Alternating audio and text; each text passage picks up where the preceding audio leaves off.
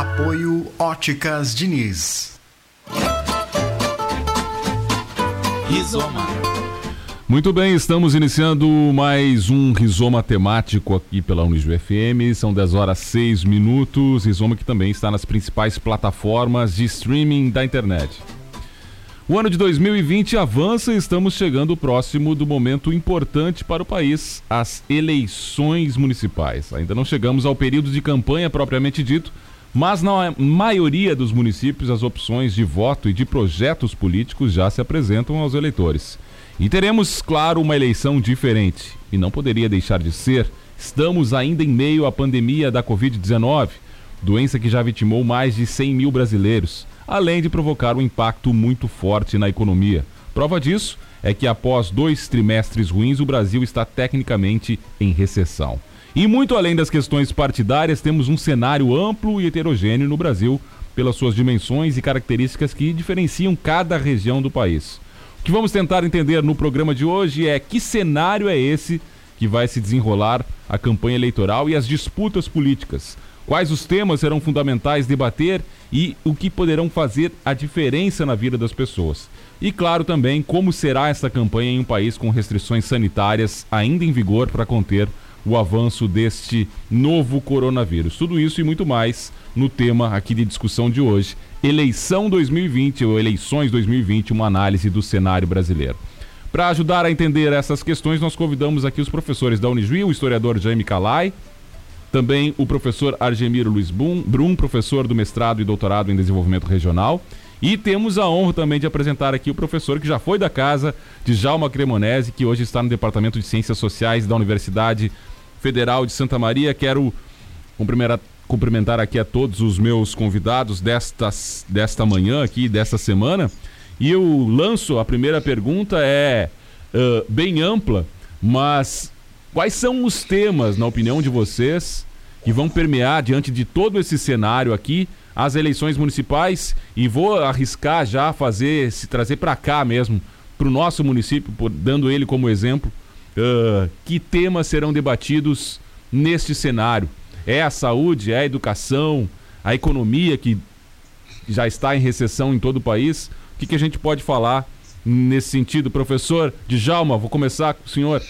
Bom dia, seja bem-vindo aqui ao Rizoma.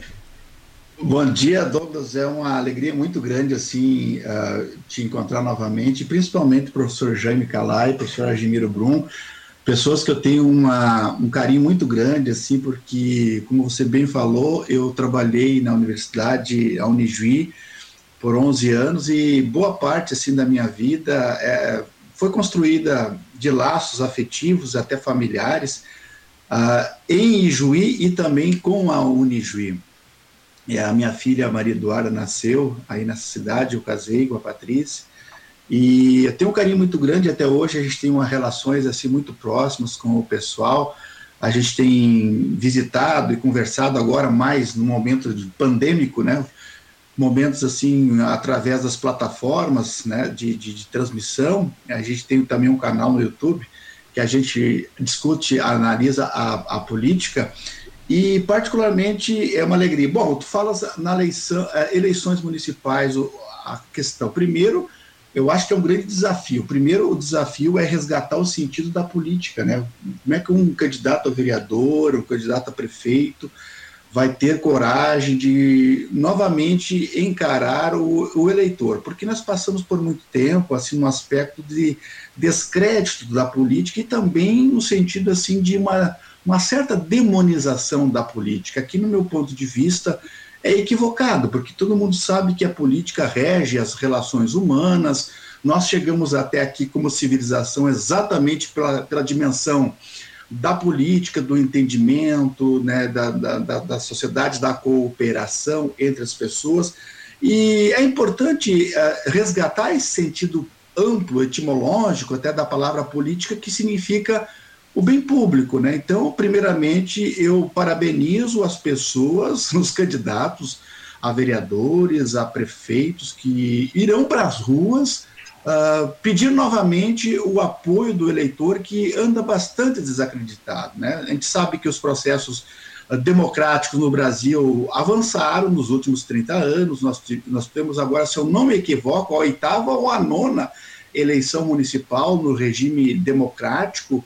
E nós estamos vindo bem no aspecto assim de consolidação da democracia através das eleições presidenciais, municipais e já tivemos certos solavancos aí, alguns golpes que algumas pessoas dizem golpe branco, golpe democrático, e agora a gente está novamente. Então é importante resgatar para um início de conversa o sentido do, da política do bem público, né? daquelas pessoas que estão interessadas em resolver os problemas mais uh, locais.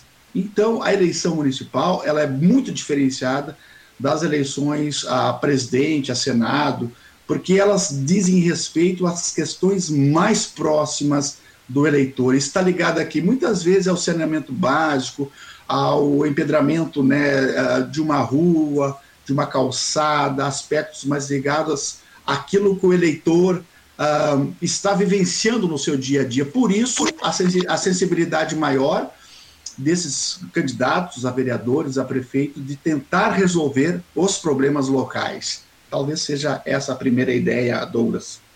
Eu queria que o professor Jaime, a partir dessa fala do professor Djalma, também uh, considerasse essa questão da desesperança, né? Colocada aqui no, no eleitor e, e, na população nacional, acho que de forma geral a gente pode colocar assim, há sim uma desilusão, uma desesperança em relação à política. Mas, professor, o senhor acredita que localmente isso também uh, vai se colocar aqui de maneira mais forte, mais veemente?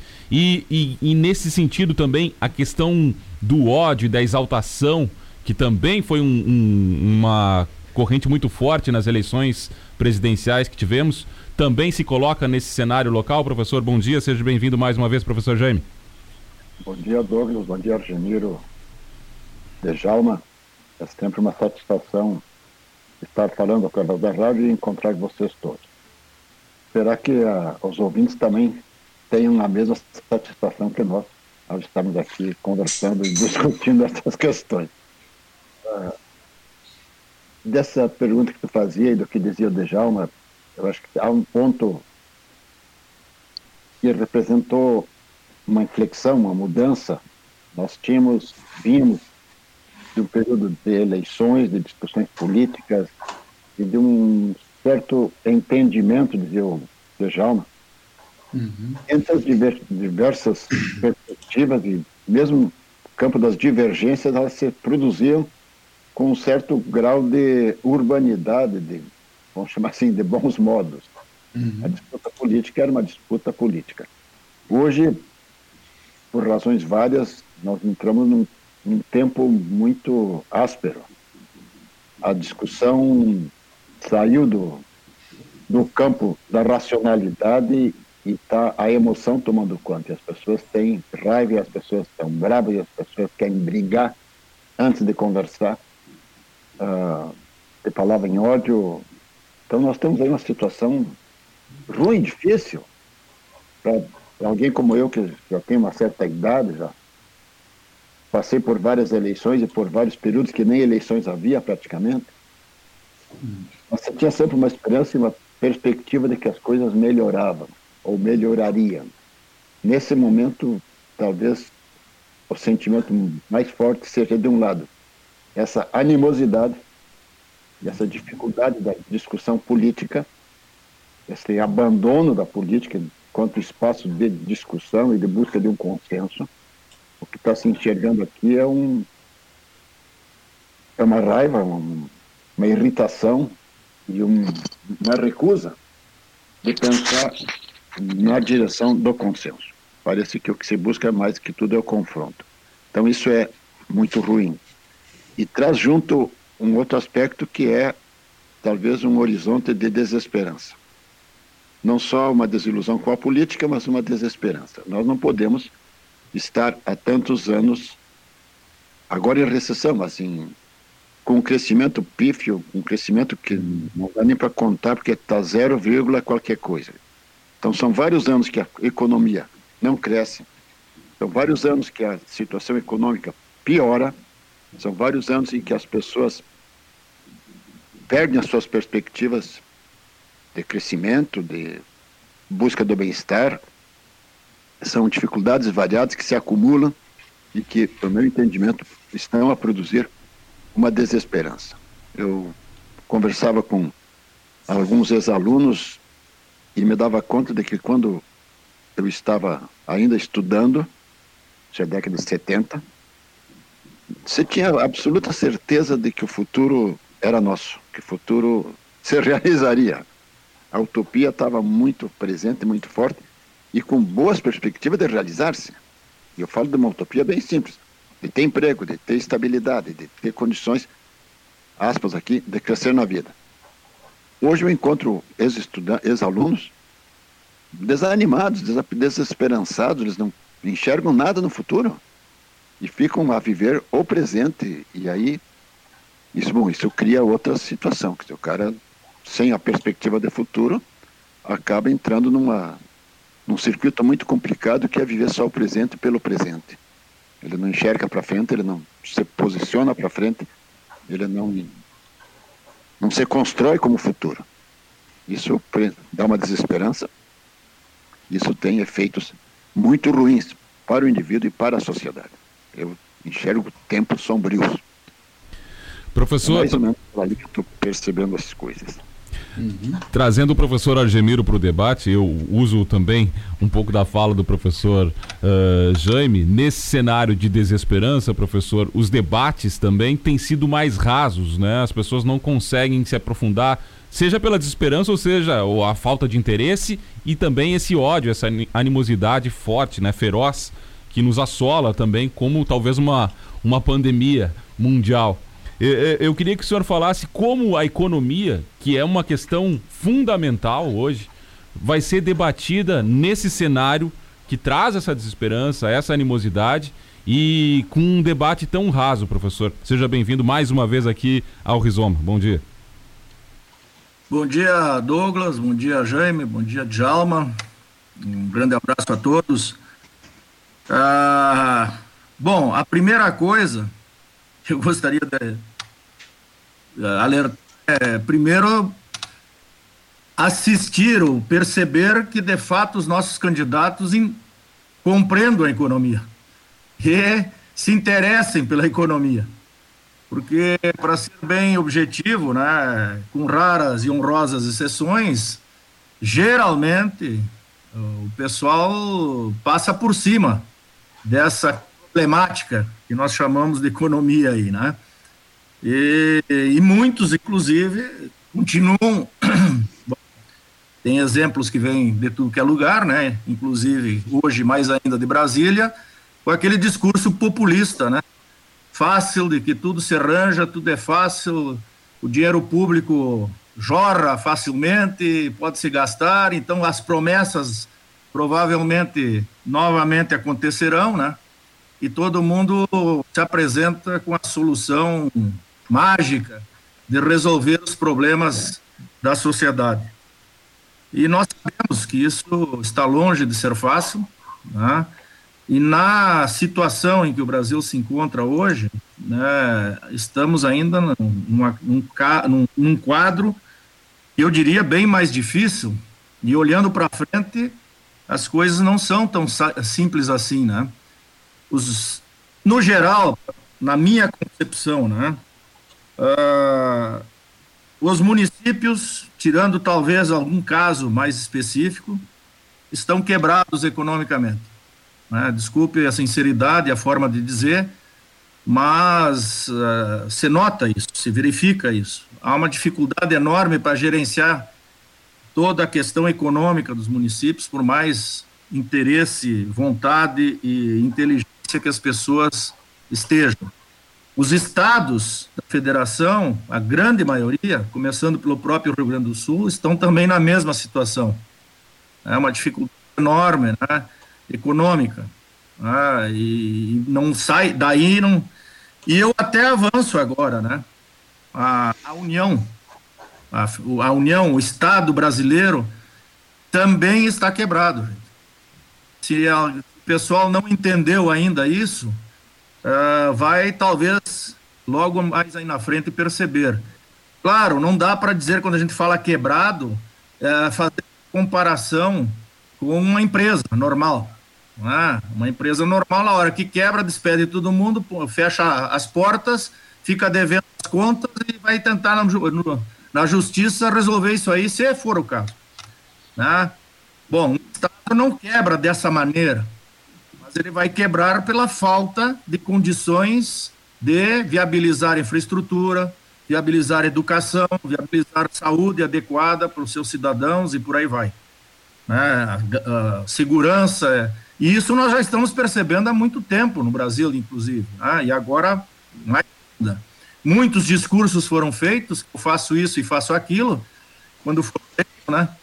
Uh, mas na hora do, do vamos ver, como se diz na gíria, há interesses específicos, o dinheiro não é, não é suficiente e tudo mais. E agora falando tecnicamente, Douglas, rapidamente, né, para se ter uma ideia né, da coisa. Né, primeiro, o Jaime falou ali né, da, do crescimento pífio da economia. De fato, né, eu vou recordar alguns números. Né? A década de, para ficar só agora recente, né, de 2011 a 2020, é uma década perdida economicamente. Para falar da economia apenas.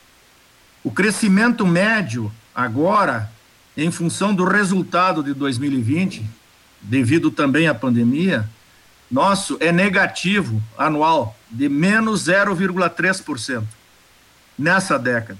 Até esses dias atrás, antes da pandemia, o cálculo era 0,6% de crescimento médio positivo. A pandemia bagunçou ainda o coreto, como se diz na gíria, e nos trouxe essa situação.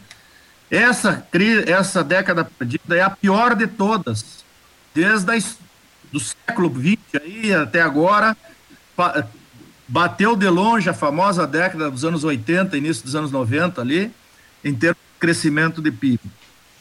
Né? E sem crescimento, todo mundo sabe o que acontece, né? A economia não anda, o, o emprego não, não anda, e, e, etc, etc. E há menos condições de gerar, inclusive, desenvolvimento. Bom, ah, uma outra questão, há um grande risco de termos uma nova década perdida agora, 2021, 2030.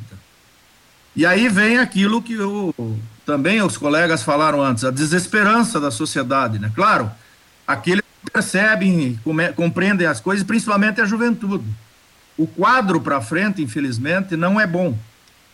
E aí não tem. É, é só olhar os números. Agora mesmo, ontem, ontem, ontem a, o, o IBGE divulgou o PIB oficial do trimestre, que já era esperado menos 9,7%. Bom, não é surpresa que a coisa né, caiu em função principalmente da pandemia e tudo mais. Mas um detalhe que talvez pouca gente tenha percebido foi que o IBGE corrigiu para pior o PIB do primeiro trimestre do ano. No início, ele tinha lançado, lá em maio, que tinha sido menos 1,5%. A correção ficou agora em menos 2,5%, ou seja, um ponto percentual para baixo, o que não é pouco. E por que, que eu falo do primeiro trimestre? Porque aí não podemos para a pandemia especificamente. Porque a pandemia começou a atingir a economia em meados de março, ou seja, no finalzinho daquele trimestre. Uhum. Ou seja, significa dizer que a economia já vinha novamente patinando. Ah, nós já tínhamos tido um crescimento pífio em 2019 de 1,1%, segundo os números oficiais. Os dois anos anteriores tinham sido de 1,3%, quer dizer, nada, quase nada de crescimento. E agora já o sinalizava, antes da pandemia, que as coisas não estavam indo bem. Né? Já estava a coisa patinando antes da própria pandemia. A pandemia, então, vem somente agravar o quadro. E aí, se quiserem comparar, né? Por exemplo, os Estados Unidos. Os Estados Unidos, uh, o pessoal diz, não, mas tivemos uma queda uh, devido à pandemia e tudo mais, muito semelhante ao, percentualmente ao, ao primeiro demais países e tudo mais. Tomar cuidado, nós já vimos com dificuldade. E por questões internas nossas, né? O pessoal está com aquela ideia de que não, nós podemos uh, rapidamente superar isso, e é uma verdade, né? Essa, é possível que, em termos de percentagem, se recupere um pouco o que caiu da pandemia, porque o povo sai novamente às ruas assim que passar isso, o consome um pouco, o governo está aí sustentando como pode, né, ou tentando, né, como pode de maneira, um exagero talvez, mas enfim, ah, com essas dos 600 reais, agora passa para 300 reais, tudo bem, né, é necessário, precisa de uma força aí para o conseguimento da sociedade, embora muita gente infelizmente tenha desviado esse dinheiro e tenha usado, a gente sabe que aconteceu aí, né? Agora, é interessante, por exemplo, os Estados Unidos têm um cálculo de PIB. Eles, o tombo de agora desse trimestre, projetado para o ano, se assim ficasse, quanto seria no total? Bom, deles foi de 32% nesse segundo semestre, trimestre. Projetando para o ano, se a coisa continuasse assim. Aí eu, vamos ver. E o Brasil o que que deu? O Brasil deu 45% do tombo oh, nesse segundo trimestre, nessa lógica de cálculo dos Estados Unidos. Só para fazer uma comparação. Então é muito grave o que está nos acontecendo aqui. E não dá para colocar só na, nas costas da pandemia. É claro que a pandemia, nesse momento, é o principal elemento, uma série de, não dá para negar. Mas nós já vínhamos com grandes dificuldades antes disso. Né? E agora, por força do socorro que o Estado teve que fazer, e os estados em geral tiveram que fazer, né? mas no caso específico brasileiro, nós estamos abrindo um flanco muito de continuar o, a, a, base do problema, que é o déficit fiscal, né? o déficit público. Né? Infelizmente, né, o Estado teve que gastar mais do que podia já, não estou nem discutindo o mérito de se gastou bem ou mal nessas questões aí, isso aí nós podíamos até aprofundar depois. Mas há um rombo das contas públicas agora, inesperado, né, que é terrível. O, o, nós esperávamos, quer dizer, nós, o Estado brasileiro esperava, o Guedes, o ministro da Economia, esperava, no, na pior das hipóteses, fechar o ano com 129 bilhões de reais de déficit público. Isso estava já computado, aceito de, no teto dos gastos e tudo mais. Bom, os novos cálculos que se tem, de forma consolidada, federação, estados da, da federação e municípios, estão apontando um buraco de 900 bi a 1 trilhão de reais. Bueno, dá uma olhada o que tem por aí. E no meio disso, dentro do, do poder brasileiro, do, de Brasília, surge um confronto político extremo, né? né? A, o, o, ministro Guedes remando e tentando se convencer que, passada a pandemia, nós temos que voltar ao controle fiscal e dar uma freada, etc, etc, isso na frente vai causar extremos problemas se continuar assim. E um novo grupo que surgiu com mais força agora, que eu chamo que é o da gastança, né? que pensa naquela velha história. Não, para recuperar a economia tem que investir, tem que gastar, o Estado tem que continuar. Tudo bem, é, é, é, o raciocínio é por aí se o Estado tivesse condições. Mas não tem, o nosso Estado não tem essas condições. E a gastança que a gente faz não é muito bem feita, a gente sabe disso. Bom, e esse embate político, que seguidamente é, coloca o, o, o Guedes na fritura, né? Quase de novo ele balançou. Esse embate político né? É, tá, tá me dando um eco aqui, chefe. Não sei se é o senhor que administra isso, mas enfim, o fato é que né, esse embate político vai colocar uh, o país em xeque. Bom, se vencer a turma da gastança, caso parece que vai ser tudo bom.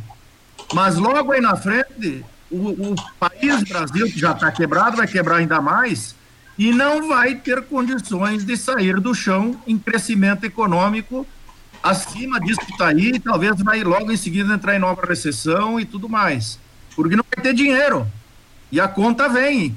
É, não é nada que o Guedes quer aumentar imposto, criar nova CPMF e tudo mais, porque ele vê que tem que arrecadar de algum jeito, já que o controle dos gastos está difícil. Então esse embate é decisivo aí. Pois é, é pra... talvez está dizendo, não, mas o professor não está querendo que o Estado venha e ajude a economia, invista na economia e tudo mais. Não é exatamente isso. É a realidade. O nosso Estado já, já não condições, não tinha antes, já não tem. Agora terminaram as condições. A não ser que comece a emitir moeda. o que daí vai explodir com a inflação logo aí na frente. Pois é, professor, eu, que, eu vou aproveitar a sua fala aqui e perguntar ao professor Djalma. Geralmente, um dos fatores que acontecem em eleições municipais é a associação com o presidente, com, essa, com o partido, enfim. No caso dessa, desse pleito eleitoral, o senhor acredita que vão buscar essa associação, ou, uma linha parecida com, ou ao contrário, vão rejeitar e buscar outros caminhos pelo, pela situação em que o país se encontra e também pelo, pela avaliação que tem o presidente Bolsonaro? Douglas, ah, eu acredito assim que mesmo que eh, são duas eleições ah, diferenciadas no aspecto ah, político, né? um mais preocupações mais locais eh, e outra uma dimensão macro, não tem como não associar a, a dimensão da União, do governo federal com os municípios, porque também boa parte dos recursos dos municípios advém também da União. Então, de uma certa forma, certamente, no meu ponto de vista, vai ter uma associação, inclusive tem, eu estava lendo há poucos dias que tem já vários políticos assim que de uma certa forma já estão brigando pelo apoio uh, de Bolsonaro, que uh, queira ou não, ele tem de 30% a 35% ainda de apoio, as pesquisas demonstram isso, né? Então, de uma certa forma, há uma influência, sim, de, de, do, do, da União na dimensão mais local. Mas eu queria voltar um pouquinho, que o Jaime falava antes dessa questão da, da polarização política, né, que é, ficou muito acentuada, que nós abandonamos essa dimensão mais da, da, da dinâmica política, do entendimento, da, da, da questão, eu já, já percebi, ou a, a, gente que acompanha a política, a conjuntura mais de perto, assim, a partir do, do, do, do segundo já mandato da, da, da presidente Dilma Rousseff, essa, essas instabilidades sociais, até o professor Agemiro pode me ajudar, econômicas, né, e políticas principalmente, da dificuldade da Dilma de fazer essa dimensão de um aquilo que o Sérgio Abranches fala, que é o presidencialismo de coalizão. O presidencialismo de coalizão, a gente sabe que um, um presidente da República não consegue, não tem poder exatamente de, de, governar se ele não tiver uma base aliada no Congresso Nacional que lhe dê apoio. Então, economicamente, eu acho que aquele modelo que vinha um governo mais populista, ou com gastos sociais do governo Lula e principalmente o governo de primeiro mandato do governo Dilma, uh, ele se esgota, se esgota no modelo de crescimento de, de, um, de um crédito subsidiado, né, de, de, um, de um consumo em cima da linha branca de refrigeradores, de televisão ou subsídios para adquirir o seu carro. Eu acho que esse modelo é, econômico há um esgotamento. Mas o que mais me chama atenção é essa instabilidade social que começa a gerar essa dimensão que desemboca nas, nos protestos de 2013, de outono de 2013, e a falta de habilidade política de Dilma Rousseff de fazer esse, esse, esse consenso político e que desencadeia, claro, com uma boa ruptura aí do, dos aliados do PMDB, é, desencadeia no processo de impeachment da presidente Dilma Rousseff em 2016. Então, a partir daí, nós temos dois anos do governo Michel Temer e a gente sabe, né, na política não há espaços para o vazio, para o vácuo, né, toda é, é, é, é ocupado. Então, Aí entra uma dinâmica que, no meu ponto de vista, tem uma forte razão, que é a Operação Lava Jato, que, por um lado, trouxe benefícios que nunca nós percebemos na história brasileira, altos executivos, empresários sendo presos e, inclusive, políticos. Né, de, de, mas o meu, meu ponto de vista aqui é agora, está cada dia mais explícito, essa dinâmica que a Operação Lava Jato também foi desencadeada num processo de impedimento é, do mais o, o, que se despontava líder nas pesquisas na época, em 2017, que é, é o ex-presidente Luiz Inácio Lula da Silva. Uh, no meu ponto de vista, não é meu ponto de vista, todo mundo agora está sendo jogado, né, que, o, aliás, o Lula está sendo absolvido em todas as esferas que não foram a partir da Lava Jato. Todos os juízes estão dando ganho de causa ao Lula, todas elas, então, que estão fora de Curitiba, do âmbito de Curitiba. E aí tem uma dinâmica muito central da intervenção de Sérgio Moro, né, de, de, colocar uma questão de uma, uma, uma, parcialidade jurídica dentro da política, ou a, a, a politização da justiça, no aspecto de, de prender. E como se isso não bastasse, você prende um dos principais Uh, representantes e líderes da, das oposições ou mais progressistas, e aí vence, vence uma aventura. Uh, claro que Bolsonaro uh, é fruto dessa aventura, fruto desse vácuo, porque a esquerda, a esquerda não tinha um representante à altura e a Haddad foi muito bem, foi para o segundo turno, fez uma, uma votação expressiva, em menos de 30 dias ele tem um crescimento exponencial. E foi, do meu ponto de vista, foi muito bem. E a direita brasileira sempre foi ressentida de ser direita no Brasil. Eu acho que não há mal nenhum ser direita, ser liberal, defender o Estado mínimo, só que as pessoas no Brasil, ou os políticos no Brasil, é, é uma, eu chamo assim de uma direita ressentida e envergonhada. Se você não tem um aspecto de esquerda, de um representante mais progressista, se você não tem um candidato que agregue o voto desse eleitor mediano de direita defendendo a livre iniciativa, a livre concorrência, a lei da oferta e procura, o lucro, o Estado mínimo, que se coloque como. Aí entra a aventura. E entramos numa aventura, sim. Primeiro, pelo antipetismo, segundo, pela questão do voto evangélico, pela questão até os grandes empresários colocando Paulo Guedes como esse interlocutor das reformas neoliberais. Aliás, são várias razões que caímos numa aventura um, que, no meu ponto de vista, é catastrófica. Catastrófica.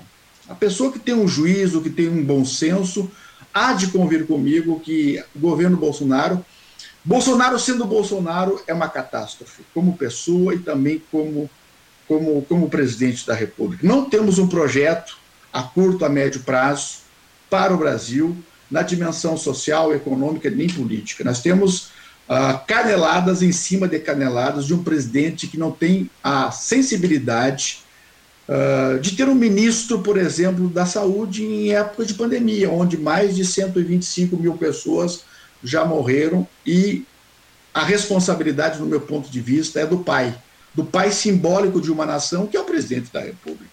É ele que tem a diretriz política de, de, de, de, intervenção em casos pandêmicos como é esse, de, de agir politicamente. Então, eu, eu tenho a lastimar que ainda. E aí você tem essa. Entra a dinâmica, nesse momento, eu acredito que Bolsonaro ele, ele, ele continua como um forte candidato, porque 30% a 35% do eleitorado tende a apoiar Bolsonaro. Né? Há uma, uma questão aí que ele vai ter que enfrentar se ele. A, a, avança pela questão que o Argemiro colocava, mas num aspecto de gastança, de, de, de, colocar dinheiro público em questões mais sociais, de manter a, essa ajuda de, de 600 reais até o final do ano, ou de 300 reais até o, o final do ano. Então ele tem uma espada de Damocles na cabeça dele, uh, contrariando toda a prerrogativa neoliberal do Paulo Guedes. Paulo Guedes vai se submeter a fazer uma, uma política se contrapondo aquilo que ele acredita e é representante?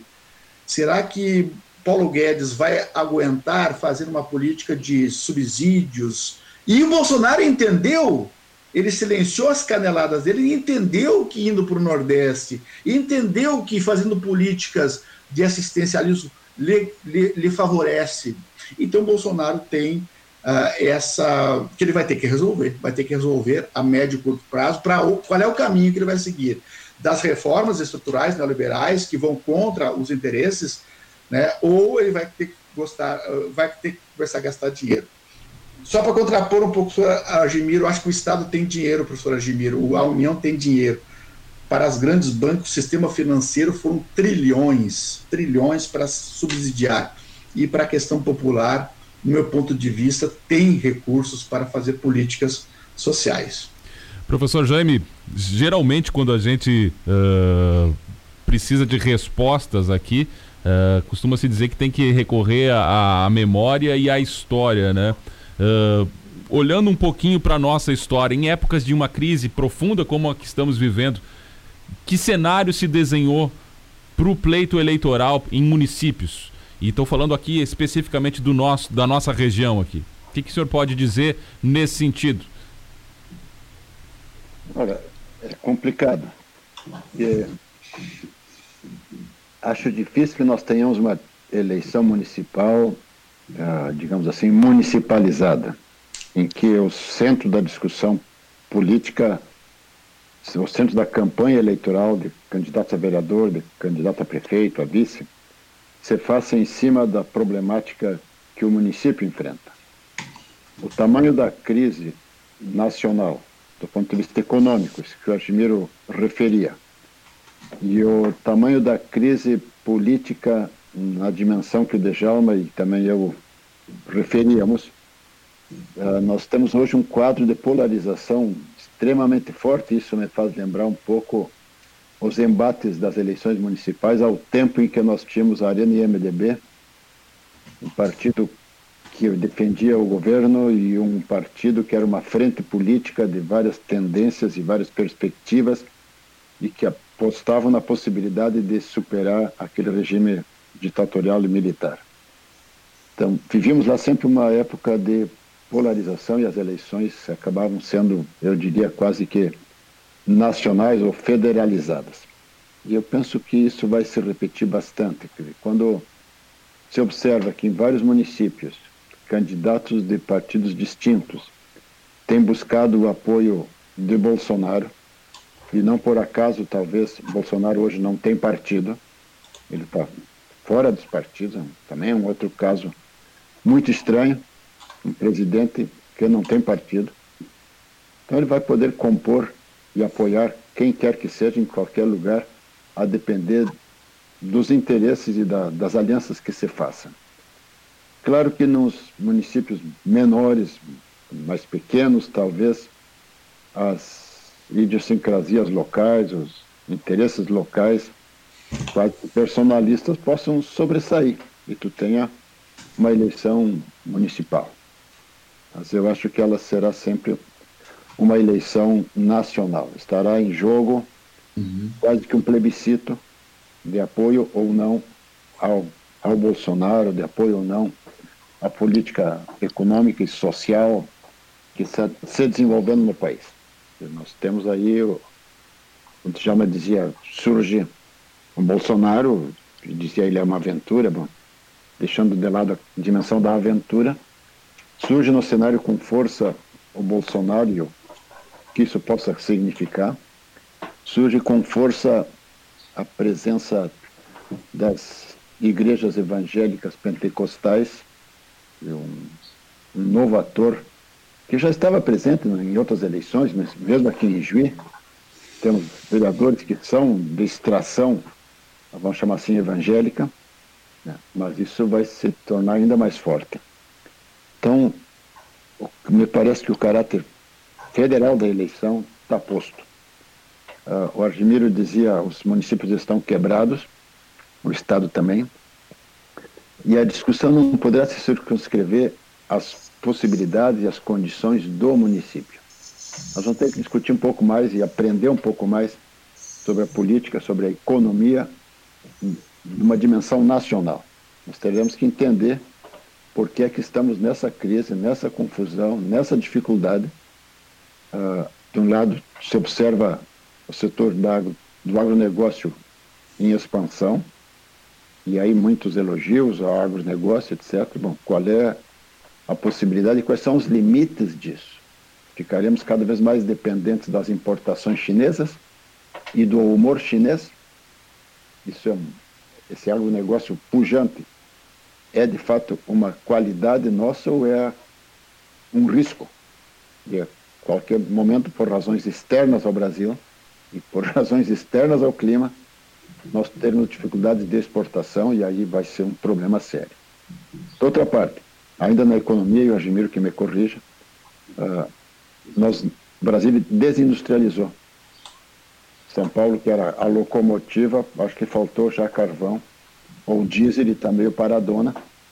Uhum. Nós temos aí uma dificuldade de geração de bens, de produtos de consumo interno e de exportação que seja além das commodities.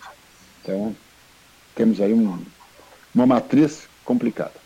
E por último, falando entre eles, a, a falência econômico-financeira dos estados federados da União, diz Vladimir, e dos municípios, uh, se discute, bom, vai ter reforma tributária, e ela sempre aparece na forma de aumentar impostos, o que é uma falta de imaginação, além de ser um problema no entendimento do pessoal que atua no setor.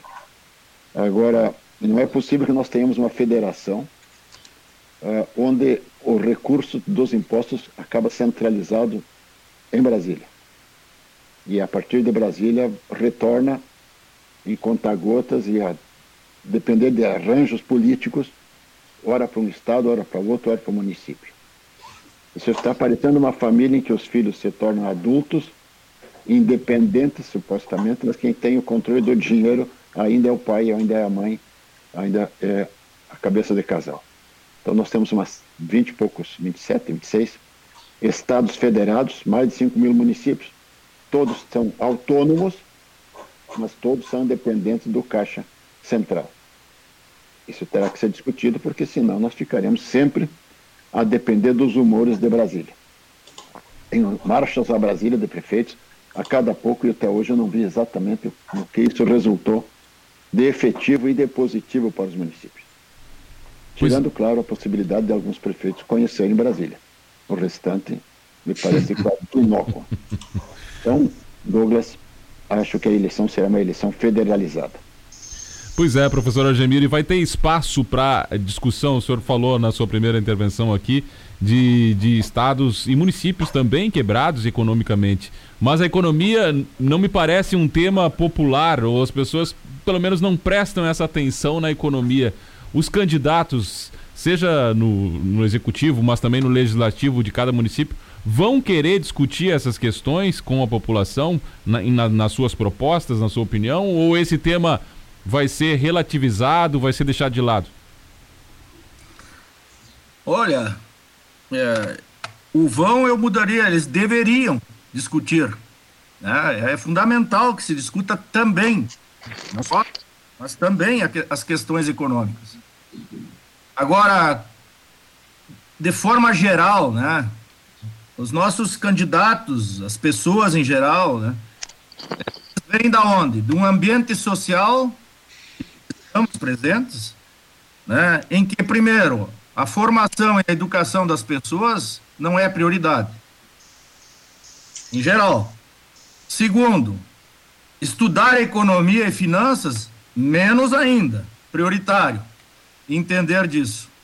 Né? Porque exige também.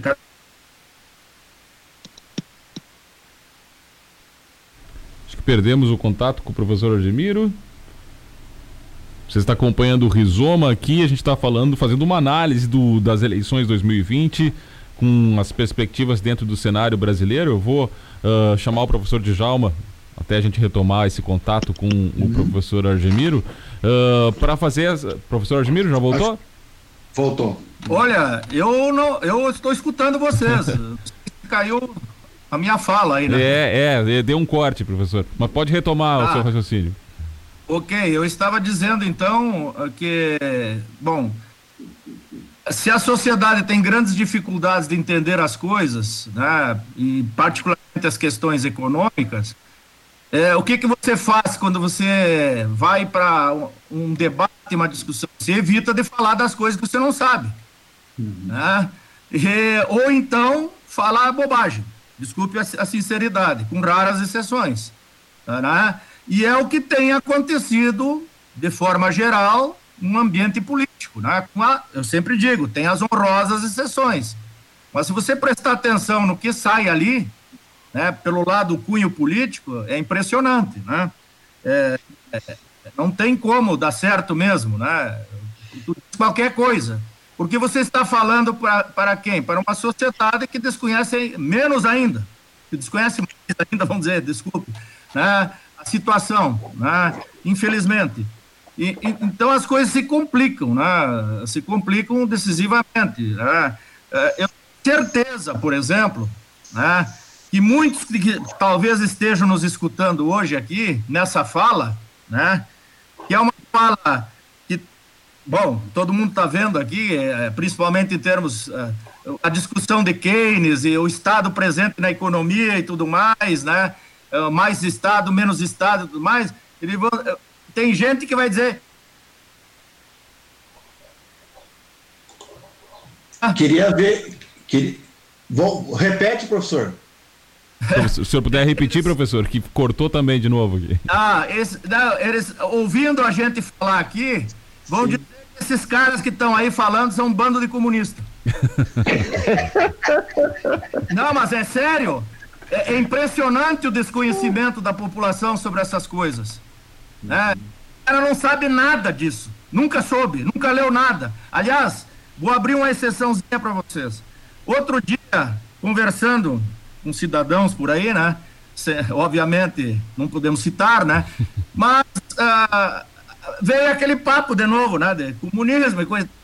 E, e, não, mas a política que o Estado tem que fazer, está fazendo, de, de, colocar recursos e tudo mais, é, é, é Keynes. Keynes é dentro do capitalismo é uma, uma corrente de estudo que mostra a importância do Estado. Não que eu esteja defendendo todo mundo sabe, eu defendo menos Estado na economia, eu particularmente. Sim, sim. E, eliminar o Estado da economia. Né? Bom, aí o cara me saiu com essa. Não, mas quem, quem que você falou? Keynes? Aí esse é um comunista também. Sério, gente? Né? É, e o que, que tu vai falar dentro de um ambiente desses aí? Você recolhe as tuas coisas e vai embora. É, vai dizer o que aí? Senão vai.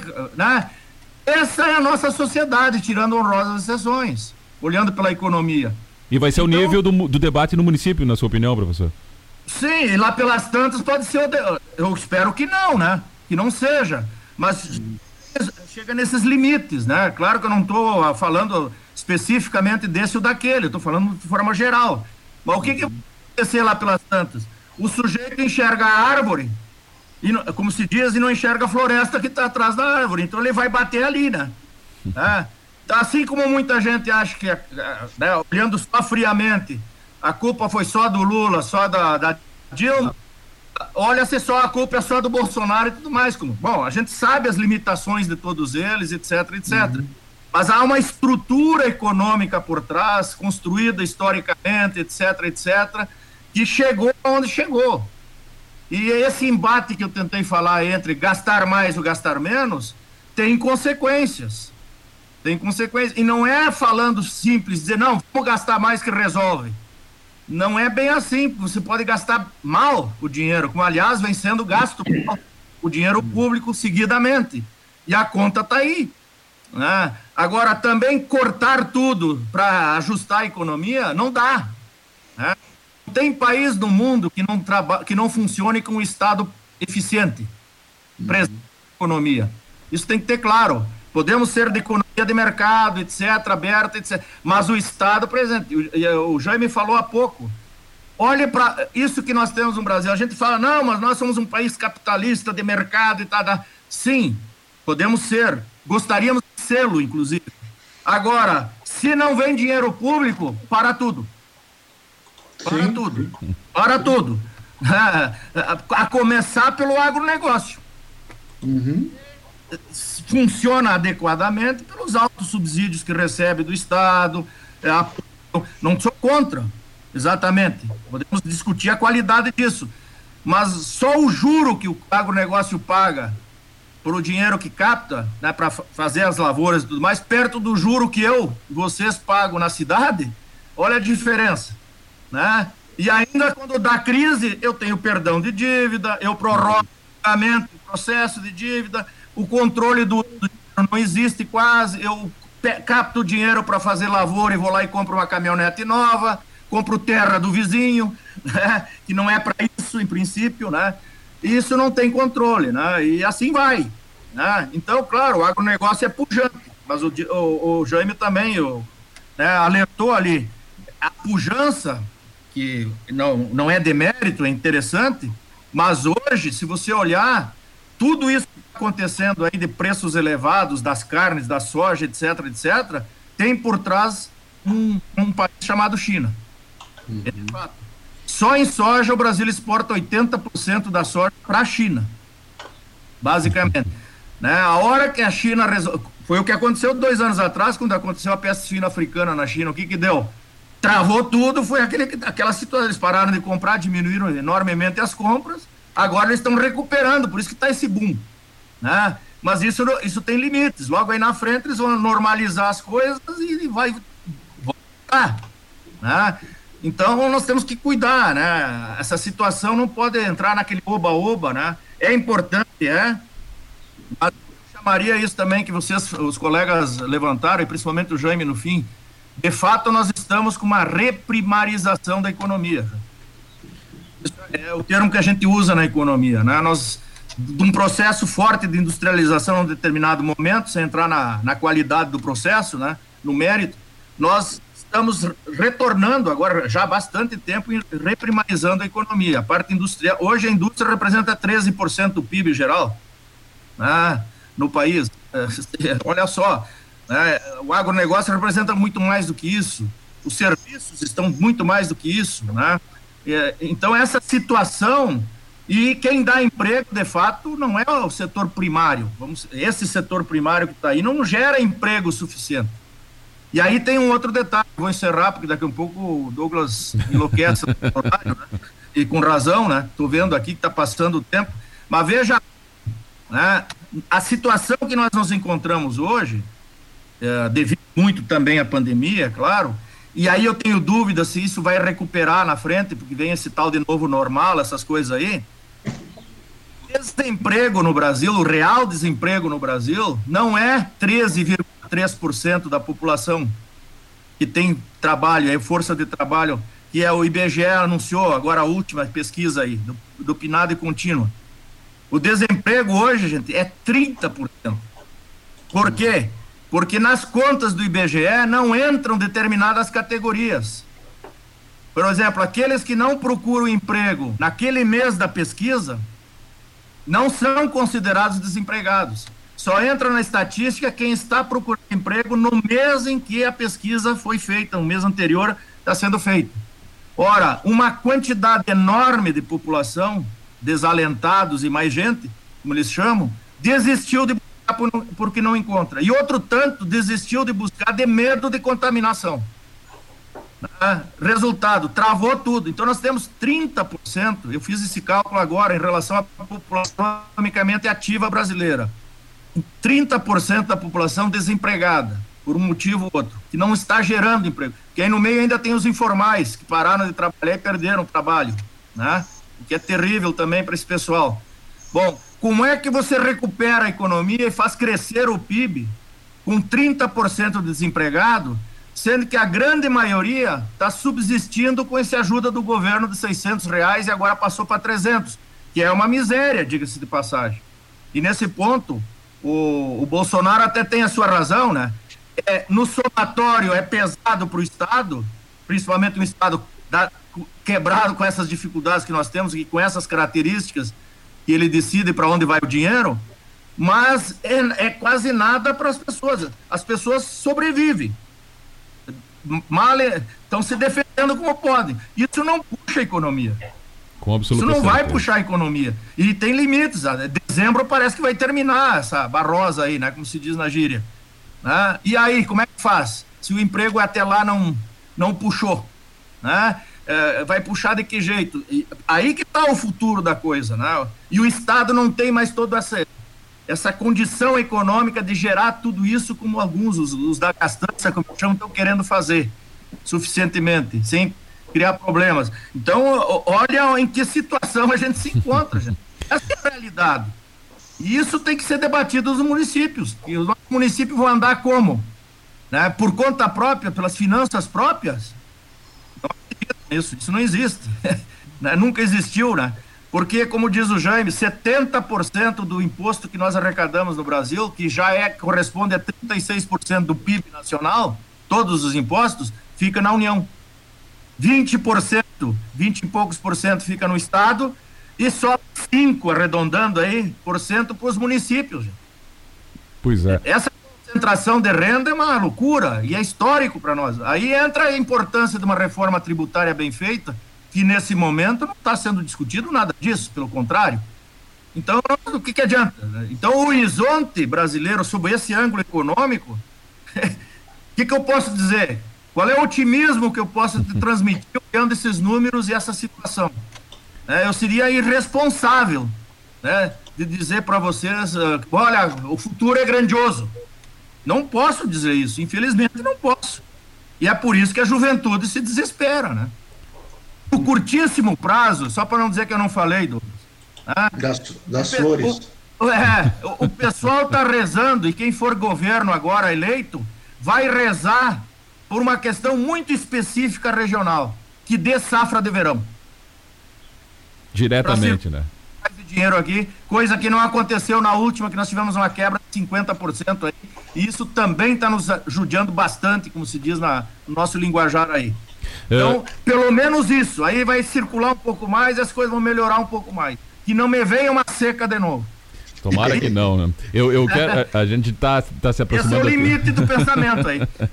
No final do, do programa, e eu vou deixar ainda, vou me estender um pouco mais aqui para fazer uma rápida uh, rodada de perguntas aqui. Nós vamos fazer uma pergunta só e quero que os três convidados aqui respondam.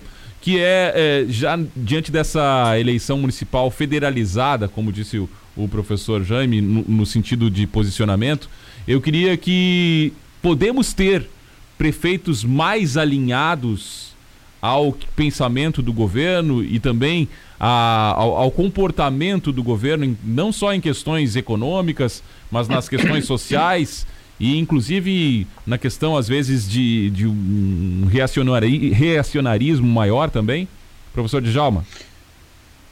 É, isso, como eu, minha, minha primeira interlocução foi exatamente essa, que não há como ah, tratar de uma forma desconexa a eleição municipal num aspecto assim, uh, de uma certa forma, ela, ela, ela acaba batendo, né? Uh, tem aspectos particulares, particulares, né? Aspectos mais locais, dinâmicas da saúde, da educação, uh, da, da segurança, de uma infraestrutura que é mais local, mas de uma outra, de uma outra maneira também há uma, um, há uma relação no aspecto assim ideológico, né?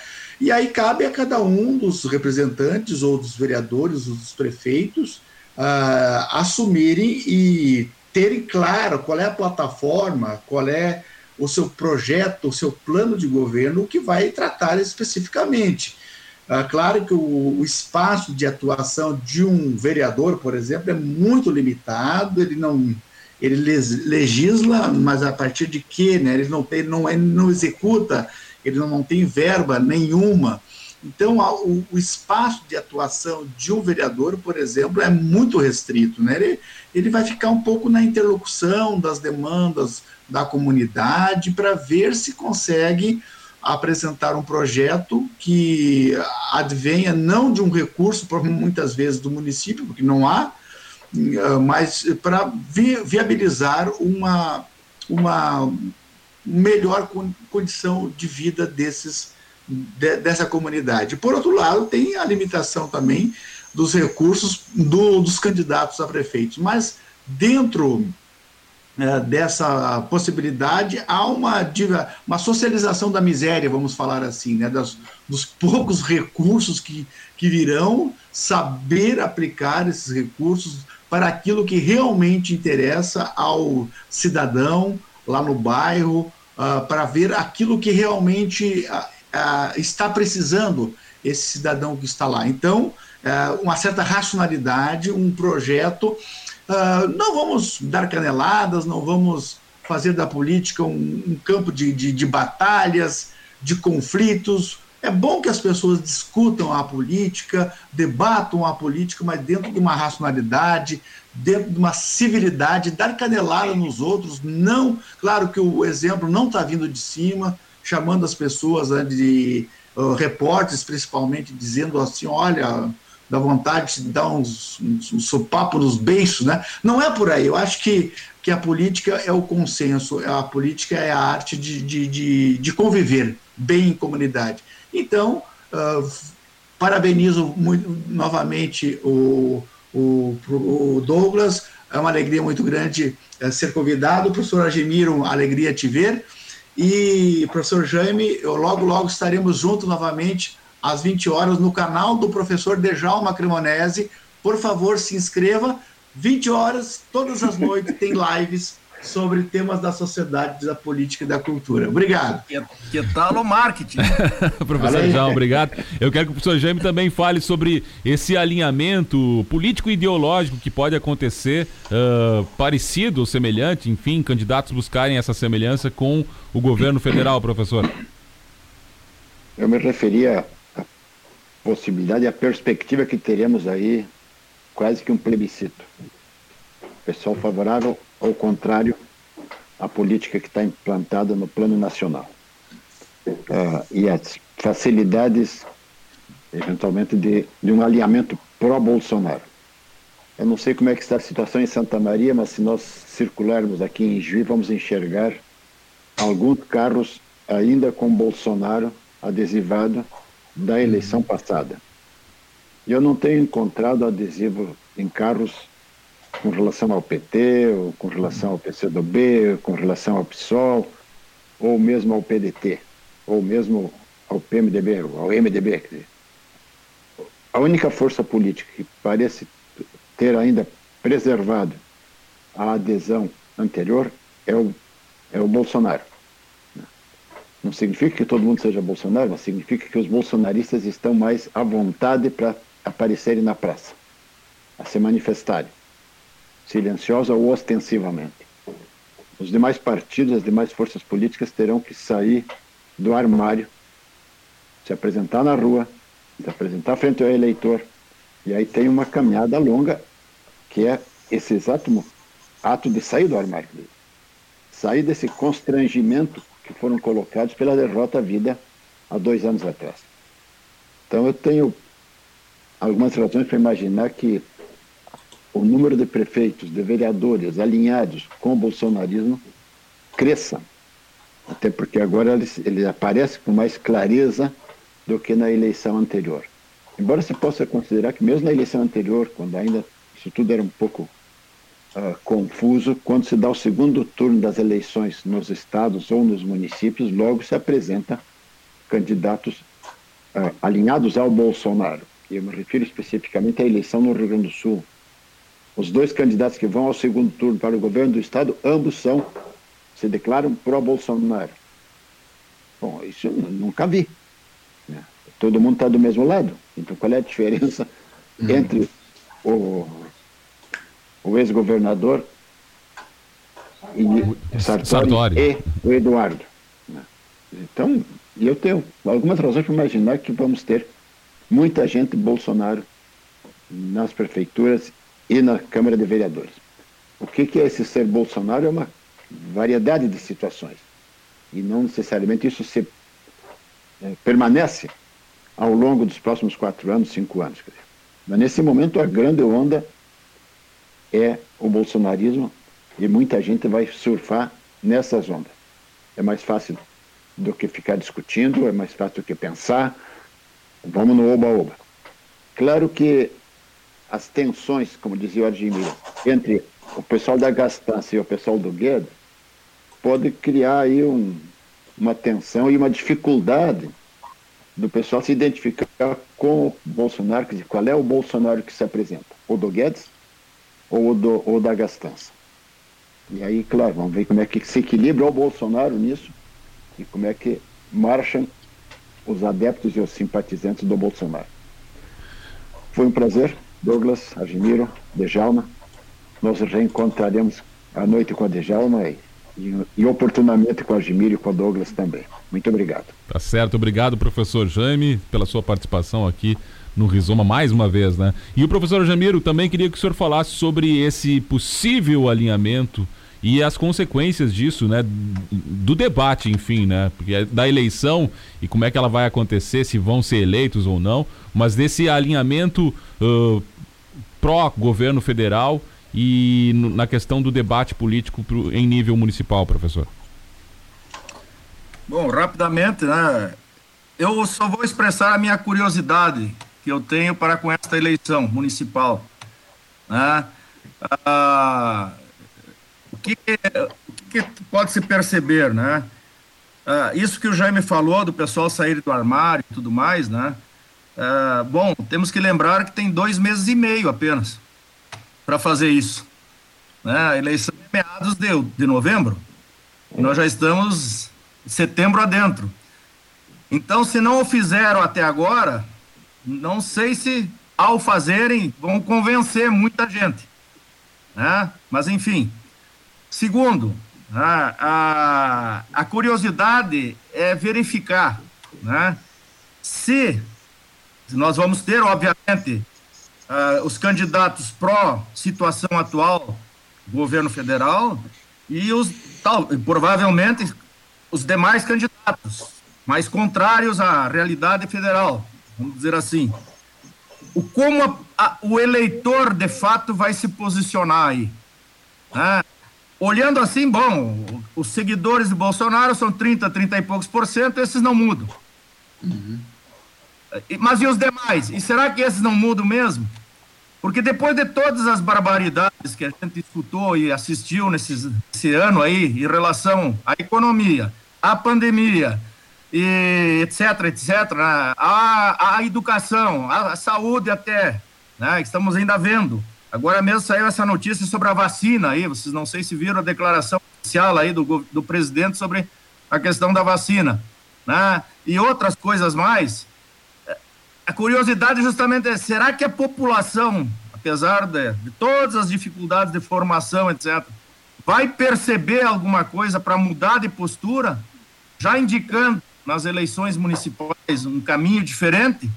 E aí, especificamente em Juí, mas também interessa muito ver São Paulo, as grandes capitais, o que vai acontecer ali a esse respeito. Porque isso vai ser o indicativo de 2022, para mim né, da, da eleição presidencial, e o Bolsonaro já vem trabalhando, inclusive, para se reeleger, desde agora está aí toda. Ele se deu conta que distribuir dinheiro né, é, é simpático, né? Aproveitando agora a pandemia, está começando a fazer isso. No início, tanto é que o governo não reagiu no início à pandemia, não fez nada, fez um mês depois, ah, quando se deu conta da importância e que era interessante fazer. Né? Queria dar 200, 200 reais, né, Algemir? Isso, de arrancada, exatamente.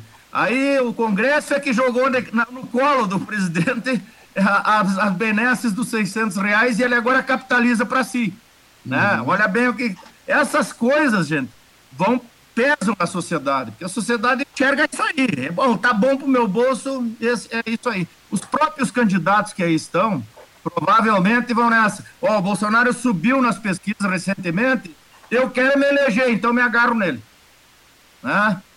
É, discussão de, de, mérito, discussão de conteúdo. É, não, isso aí, com raríssimas exceções, fica para trás. Né? E quem vai tentar discutir isso, possivelmente vai ser massacrado, infelizmente. Né? Uh, essa é a realidade brasileira. Né? Bom, teria muita coisa conversar e discutir. Eu agradeço o espaço, peço desculpas por me estender demais. Agradeço a companhia e o aprendizado com o, que eu tive com o Jaime e com o Djalma, porque a gente sempre aprende, né? Nunca. A ideia é sempre aprender, né? E espero um dia voltar a debater com vocês e estar com vocês.